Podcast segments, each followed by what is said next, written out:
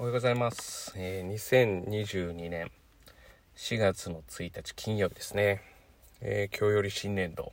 のところが多いと思いますが、まあ、あの、エイプリルフールということもありまして、まあ、あの、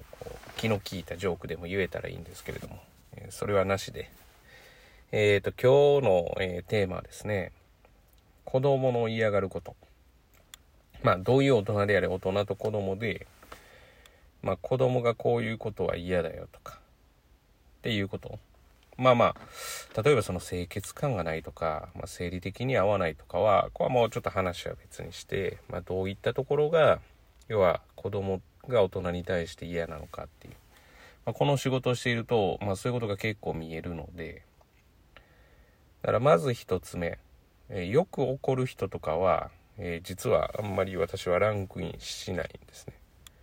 ただし怒ることに、えー理由がない。その場の感情で起こる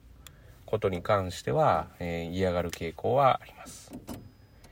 それ以外でいくとやっぱり謝らない大人ですよね。まあ自分がどうしても上の立場になると私も気をつけないといけないんですけれどもどうしても謝るのが恥ずかしい。もしくは謝りたくない。で謝りたくない、まあ、何かしら理由をつけて私俺は悪くないと。大人が思う、えー考えの中にはどうしてもやっぱり自分の方が強い立場で、えー子供の方が弱い立場にあるということが、えー根底としてあると。ただそれが根底としてあるから、えー謝れない。まあ言ってみたらそのだから例えばなんですが政治家とかまあそういった人たちがこう謝罪ができないってわけじゃないけれどもまあ心底から反省をして何かしら取り組むことができないっていうのはまあその一つ今のは要因じゃないかなっていうふうには思ってます。とにもかくにもですねまあこのポッドキャストでも何度か多分話に出ているんですがえー子供というのは大人の所有物でもなければ、えー大人の方が強者で、えー子供の方が弱者と。まあ当然そのシステム上そうならざるを得ない時はありますけど、えー一人間としてっていうふうに考えると、大人も子供も基本的には同じ人間だというふうに思ってます。だからこそ、まあ例えば地学堂では、まあなんて言ったらいいんですかね、その子供の失敗に関して、えー親を、えー親御さんを責めるとかっていうことは、えー基本的にないんですよね。まあその親親御さんが原因の場合はちょっと話は別ですけれども、え例えば遅刻をするとか宿題をしないとか、まあ、親御さんに何かしら言うことっていうのはないですよね。本人と私たちの約束ですから。言ってまだそれは幼いから指導は必要だし、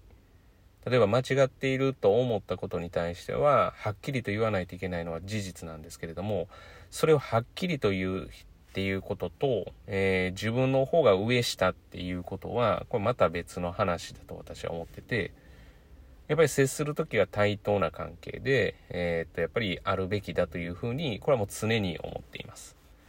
だからあの子供は、えーそういったところを見ているので結局親って謝らないよねとか大人って謝らないよねとかっていうようなことをこう一番嫌っているのかなというふうに思ってます。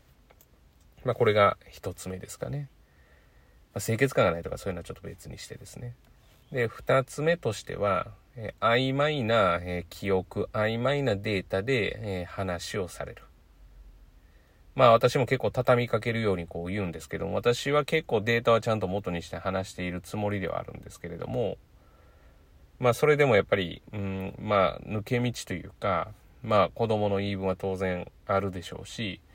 まあ私に間違っていることだってあるというふうに思っているので、まあそこは本当に慎重にならないといけないんですけれども、前こうだったよねっていう、この前こうだったよねという内容が、まあ要はその曖昧であると。だからそのことが本当は正しくないのに、えー飲み込まないといけない。まあこれって会社に行ったらそんなことよくあるから、その理不尽にもなれないといけないねと。まあ確かにその言い分あるんですけれども、でも会社の上司であれ私は、えー当たり前かのように朝礼誤解なんていうことを言って、えーっと、我者顔で何も言わずに訂正をするって。だから私はそれはリーダーじゃないんじゃないかな。まあ一昔のリーダーなのかなと。だからまあそういうリーダーがやってきたから、まあ今の日本っていうのが、こう、よろしくない形に向いているっていうふうに思うので、だからやっぱり、まあ経営者もリーダーも若い、えー、こう、いろんなことに対応ができる、柔軟に対応ができる、まあ人たちがなるべきなんだろうなっていうふうには思っています。まあ、ちょっと話はそれましたが、えー、っと、はっきりと、えー、記憶していないことで、えー、物事を言われるっていうことは子供たちはあまり望んでません。えもう一つはですね、目標が明確じゃない、まあ、と目標が明確じゃない、えことに対して言われることもあまり好きじゃないですね。例えば80点ぐらい取れたらいいよねって言って80取れたら、急に90ぐらいこれやったら取れたよねっていうことを言われると、いやー一応80取ったんでそこ認めてほしいよなっていうのが、まあ子供の心理でもあると。まあ、実はこれ子供の心理ではなくて大人の心理でもあるんですけど、まあだからそこをですね、曖昧にしてはいけないと。ただ、まあ本当は根本的には認められるからやるっていうような、えー、ことっていうのはよろしくなくて、まあ、自分自身でどうありたいかっていうことをやっていくっていうのが根本ではあるんですけど、まあ、ただそのやっぱり認められたいという気持ちは当然人には、まあ少なからずありますから、そこで言うとどこ、どこのラインに対してそれを敷くのか、もしくはもう一切そこに対しては何も、えー、ラインを引かずに、要は、えー、っと、まあ、取った点数に対して、まあ、ちゃんと事実を全部、何のコメントもせず受け入れるか。まあ、かなというふうには思っています。だからまあ言ってみたら、そうですね、ちゃんと謝れないっていうのが私は一番大きいのかなと思ってて、やっぱりどんな小さな子でも、まあ親がダメだと思ったこと、まあ親が原因って、まあ例えば悲しませたり、何か起きたんだったら、やっぱり、あの、謝罪というか、まあ、ごめんという一言は、まあ、言えるようになった方が、えー、子供との関係はスムーズになるのかなっていうふうに、えー、私は思っています。まあなかなか、あの、私もその先生と生徒という立場で言うと、えー、それがこう気持ち的に、えー、できない、やりづらいというところは当然あるんですけれども、まあそこは常に意識しないといけないかなっていうふうに、えー、考えてやっています。えー、エイプリルフールではありますが、この内容に、えっ、ー、と、偽りはございません。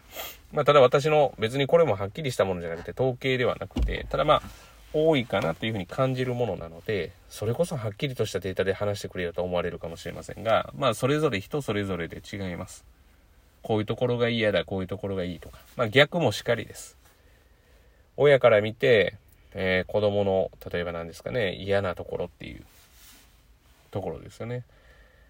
まあ言っても何かだ、子供と親の年齢、親になった年齢と子供の年齢っていうのは、まあ大体同じぐらいなわけですから、だから結局は一緒に成長していくっていうことなんだろうなっていうふうには思っています。だからまあ私は勉強面でのサポートっていうことが、まあ、主ではありますが、実はそういった部分も、え、っと、改善されるというか、うまくいけば、あの、成績向上っていうことにはつながるのかなっていうふうに、え、常日頃感じています。ですから、まあ、結論。大人も子供も、え、素直になりましょうということですね。素直な気持ちをやっぱりぶつけられるまあ、要は相手に伝えられる。で、そうなって、こう、切磋琢磨しながら、要は成長していけたら、まあ、一番いいのではないかなというふうに感じています。えー、本日はですね、少し長めではありましたが、以上で終了です。えー、今日も聞いていただきありがとうございます。えー、本日、え晴れておりますね、え皆様にとっていい一日となることを願いまして、また次回お会いしましょう。では。